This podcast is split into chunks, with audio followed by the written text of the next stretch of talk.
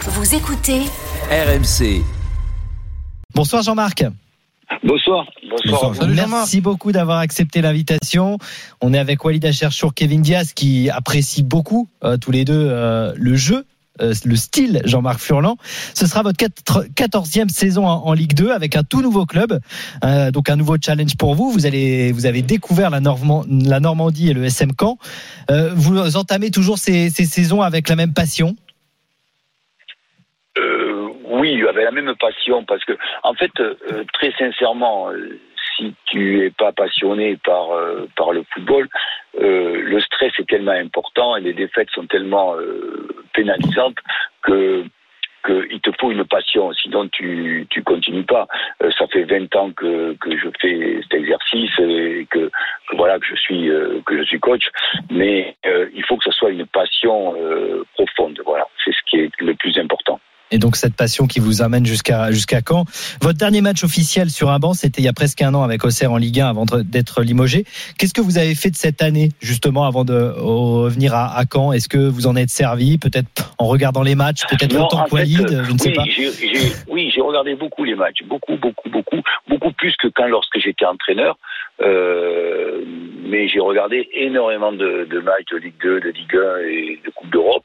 Et euh, bon, voilà, ça m'a, ça m'a fait beaucoup de bien, même si ces huit mois ont été très difficiles parce que ben, euh, ce que j'ai fait, c'est que j'ai beaucoup lu et beaucoup écrit. Voilà, c'est que c'est, c'est- c'est ce qui m'a permis de, euh, de, de passer le temps. Vous avez lu sur le foot et écrit sur le foot ou, ou sur toute autre chose?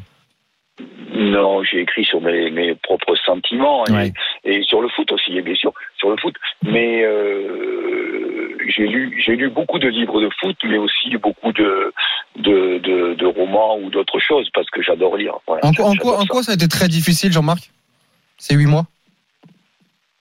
Non, c'était euh, très particulier. Après mon mon, mon licenciement, euh, j'ai eu aucune explication et ça a été euh, pendant pendant trois ou quatre mois, ça a été particulièrement difficile. Oui, je reconnais. Et, vous, dites que, euh, que vous avez euh, regardé beau- beaucoup de matchs. Euh, Nous aussi, on regarde beaucoup de matchs. Et donc, bon, vous en tant que en tant qu'entraîneur, comment vous voyez justement là que vous avez pu un peu vous poser l'évolution du, football, bon, en général, puisque vous avez regardé aussi les coupes d'Europe, mais mais notamment en Ligue 1 avec bah, cette tendance à aller vers l'intensité, à aller vers euh, le pressing. euh, et et aujourd'hui, on a souvent ce débat dans l'after pourquoi, et ça ce sera peut-être ma deuxième question, pourquoi vous pensez que, que les clubs français sur le plan européen, peu importe les, les entraîneurs, peu importe les effectifs, n'y arrivent pas à, à, à créer des fois des surprises? Enfin, c'est très très rare. Oui, c'est assez particulier parce qu'en fait, euh, nous les entraîneurs maintenant, on vit euh, des moments to- totalement différents. Euh, D'abord, on n'a pas on n'a pas euh, beaucoup de, de, de prise de décision euh, et, on vit avec beaucoup de joueurs, de nombreux joueurs. Et en plus, les joueurs sont pas comme nous nous étions au XXe siècle. Ils sont totalement différents, ils sont très entourés. Et donc, il faut une, gestion des ressources humaines complètement, complètement différente. Et ça, c'est très, très, très important parce que tu te rends compte que euh, au fur et à mesure que le temps passe, euh, l'entraîneur est, beaucoup plus dans une précarité. Euh, D'ailleurs, la preuve, c'est qu'au mois d'octobre, il y a eu euh, 12 ou 13 entraîneurs de Ligue 1 qui ont été licenciés. Voilà. Donc, c'est beaucoup plus, beaucoup plus difficile maintenant d'être coach que quand on était au XXe siècle avec Giroud et compagnie, et Suodo et Denouex et compagnie. Voilà. Non, mais sur, plus- sur le jeu et l'évolution du jeu justement dans le poste d'entraîneur, euh, sur cette intensité, sur euh, sur ce pressing, euh, euh, vous qui vous qui êtes quand même euh, depuis très longtemps dans le métier, est-ce que vous la constatez aussi? Non, euh, en fait, euh, ça dépend des équipes. hein. Et il y a, euh, moi, j'ai regardé beaucoup Lens, c'était c'était assez euh, spectaculaire, c'était assez impressionnant. Mais il y a beaucoup d'équipes aussi qui euh, qui, qui qui sont très très basses et qui qui ont 11 très bas et qui défendent beaucoup. Euh, Ouais, mais les équipes qui gagnent, Jean-Marc, c'est quand même aujourd'hui Lens, c'est l'équipe Oui, qui oui, a eu les meilleurs oui. résultats quasiment en Ligue 1 à un point du PSG. C'est l'équipe qui a qui a récupéré euh, le ballon le plus vite, le plus haut possible sur toute la saison. exactement. Exactement. C'est exactement ça. Mais je reconnais que les quatre ou cinq équipes de, de première de Ligue 1 sont, sont, sont à la fois euh, assez spectaculaires. Et c'était assez spectaculaire. Euh, par contre, euh, je dois reconnaître que quelque part, nous, dans le foot français, on a beaucoup plus tendance à, à vouloir défendre. Mm. Voilà, ce que je ressens. Jean-Marc Furlan qui est avec nous euh, dans l'after, euh, entraîneur de, de Caen. Et justement, puisque vous parlez de cette tendance à défendre pour une majorité de clubs, ceux qui essayent de se sauver.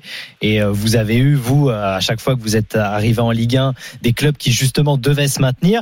Est-ce que, euh, d'ailleurs, ça vous agace d'entendre dire, bah, en Ligue 2, vos clubs performent parce que justement, il y a ce style de jeu euh, qui permet de monter en Ligue 1.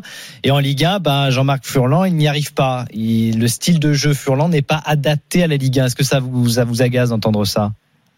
Non, en fait, euh, ça m'agace pas, mais tu te rends compte que maintenant, au XXIe siècle, tu as toujours 9 ou 10 équipes euh, qui sont dans les, euh, dans les 10 premiers.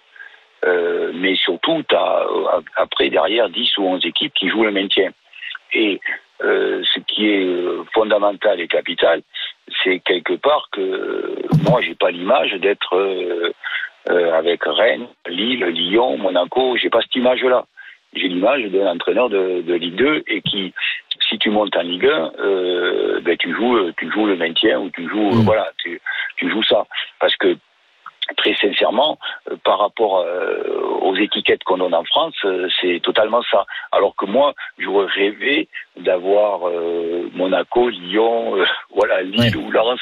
Ça, ça c'était parce que euh, à partir de là, tu as des, des, des joueurs euh, absolument fantastiques. Ouais, c'est ce que c'est ce que tu passes- disait Tu passes au-dessus. c'est ce que disait euh, Longoria, je crois euh, l'année dernière ou il y a deux ans quand il s'est quand il s'est part de Sampoli, il disait qu'aujourd'hui pour avoir un pour essayer d'exercer un jeu de position et avoir de l'ambition dans le jeu, ça demande des des très très bons joueurs et des joueurs qui vont qui, Exactement. vaut- qui, qui valent beaucoup d'argent sur le mercato des transferts Mm. et que et que c'est vrai que ce que ce que dit Jean-Marc euh, avoir des joueurs euh, euh, milieu de tableau voire euh, voire maintien est-ce que c'est est-ce que est-ce que la qualité de joueur que tu as le recrutement que tu as euh, est en phase avec euh, avec ces ambitions là c'est c'est aussi autre chose Et il y avait aussi euh, Mathieu Bonnemer dans, dans une très bonne interview pour euh, un, un média que, que Walid connaît bien, je crois. C'était euh, le Club des Cinq, c'est ça? Ouais ouais c'est ça. Euh, qui euh, qui avait fait euh, euh, une très bonne interview avec Walid et son équipe pour euh, où il expliquait très bien, euh, même si on en avait déjà parlé euh, en privé, que euh, la différence Ligue de Ligue la 1. différence Ligue de Ligue 1 où il avait vu aussi avec ses équipes. Bon, vous vous le savez parce que vous avez la recette pour la Ligue 2, mais que il fallait Exactement. notamment avoir la possession, agresser l'adversaire parce que les adversaires avaient plus de difficultés qu'en Ligue 1 pour ressortir les ballons dans ce cas, etc.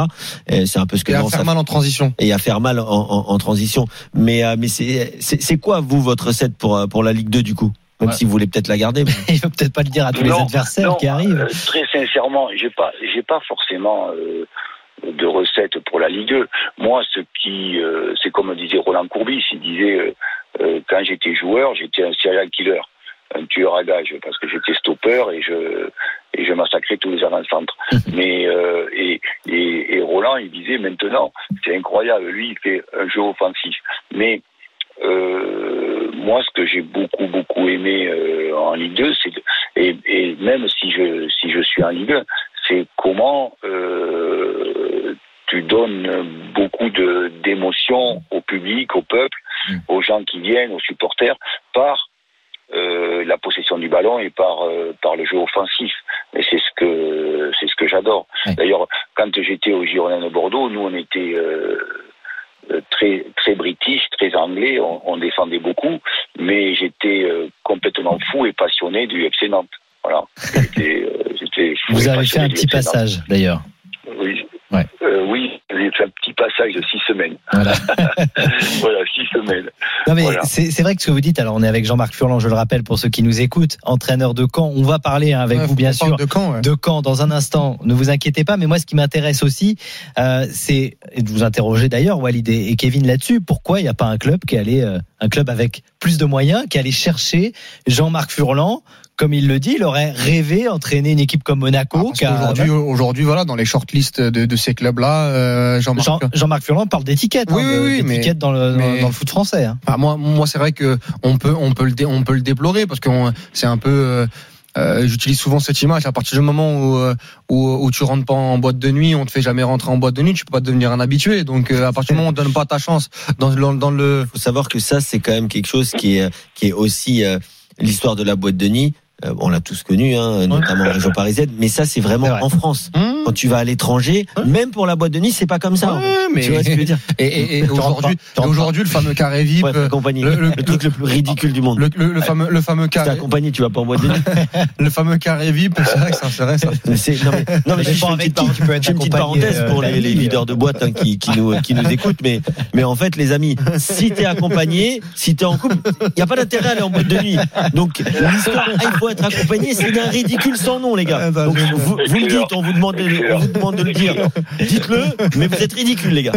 Donc, et donc, Il y a un leader qui nous écoute. Voilà. Appelez-nous, 32-16, bien et donc sûr. le fameux, le fameux carré VIP euh, euh, des, des, des meilleures équipes euh, du, du championnat, voire même 6, 7, 8. euh, à partir du moment où tu ne construis pas euh, ta propre histoire, comme a pu le faire Gastien avec euh, avec Clermont notamment, avec Francaise, par rapport à Mm. à, à, à, à l'histoire euh, qu'il a eu avec le RC Lens, il arrive en Ligue 2, etc. Et ben dans, dans les shortlists de ces gros clubs, Jean-Marc Furlan n'arrive n'a- n'a- n'arrive pas parce que il préfère l'expérience, il préfère des des des, des, des, euh, L'expérience, il l'a. mais- non, non, enfin, quand je parle d'expérience, c'est l'expérience de ces clubs-là, de ces Ouais. vestiaires-là, Ouais. euh, avec, Après, il y a- il y a avec, chose- avec une- cette pression-là. Alors, il y a- il y a Peut-être que Jean-Marc va pouvoir répondre aussi hein, pour lui-même. Non, mais j'allais dire, il y a une chose quand même qui est vraie, c'est ce qu'a dit Jean-Marc, c'est qu'aujourd'hui les effectifs sont pléthoriques. C'est qu'aujourd'hui euh, euh, il y a aussi peut-être, je sais pas hein, si Jean-Marc parle d'autres langues, mais il y a plein de langues euh, dans les vestiaires euh, de, de Ligue 1. Donc c'est aussi des choses peut-être que les, rega- les, les présidents regardent. hein. You speak English, Jean-Marc? Non, non, je ne parle pas anglais, Ah. mais euh, euh, quand tu es en France, il euh, faut parler français, point final. Et puis voilà, et, et que comment les, les joueurs s'habituent euh, à, à, à parler français. C'est d'ailleurs, même si tu vas en Espagne ou en Italie, il faut que tu parles italien ou espagnol, point final. Mm. Mais surtout, c'est que moi, par rapport à ça, j'ai vraiment l'étiquette de, de l'entraîneur de Ligue 2, c'est-à-dire que euh, je n'ai jamais eu de, de très très grands clubs euh, en Ligue 1 où j'aurais pu peut-être euh, m'exprimer. Voilà. Mm. Bon voilà, je suis venu à Caen. D'ailleurs c'est assez assez extraordinaire parce que figurez-vous que le seul endroit que je que je n'ai pas fait dans l'Hexagone, c'est la Normandie. Ah. Donc euh, c'est très c'est très curieux que que quand m'ait contacté, j'étais très content de Olivier Alors, Piqueux, comment Monsieur ça s'est Capton,